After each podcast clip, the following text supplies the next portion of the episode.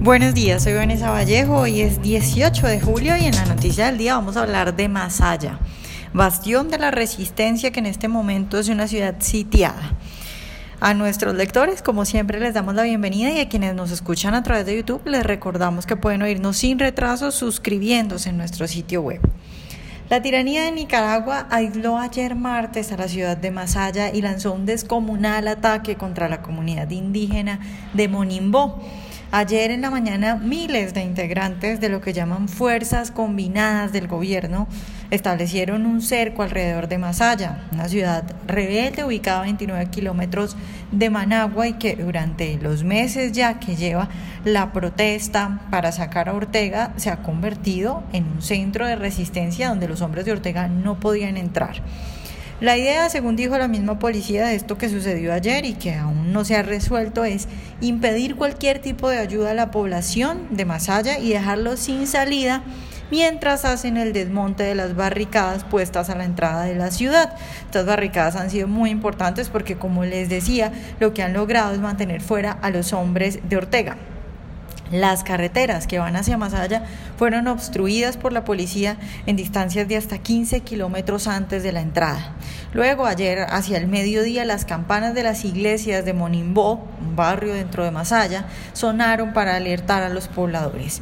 Los habitantes de este barrio soportaron el ataque durante cinco horas en las que se defendieron con bombas caseras, pólvora y con lo que pudieron, haciendo incluso en varias ocasiones que los paramilitares de Ortega se replegaran.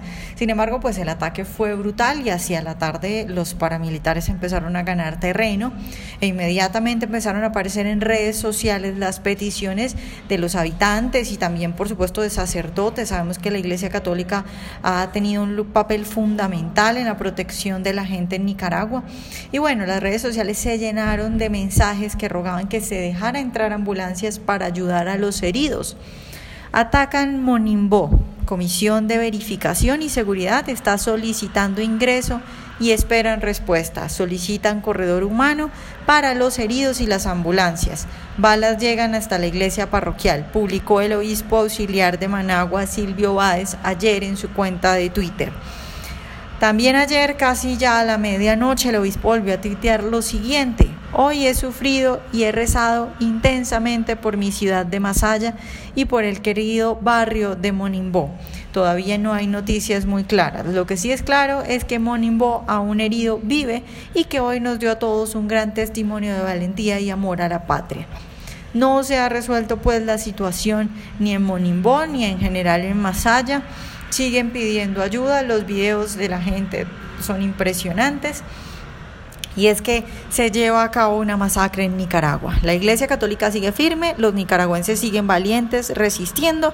Veremos qué sucede más allá y si hoy la Comisión de Verificación y Seguridad y las ambulancias logran entrar o si una vez más la Iglesia Católica tiene que jugar un papel importante, fundamental, incluso exponiendo a sus obispos a que sean atacados por los paramilitares, contar de liberar a la gente. Esto es lo que ocurre en Nicaragua y es lo que siempre pasa cuando el socialismo lleva suficiente en el poder. El socialismo no se puede mantener en el poder sin violencia.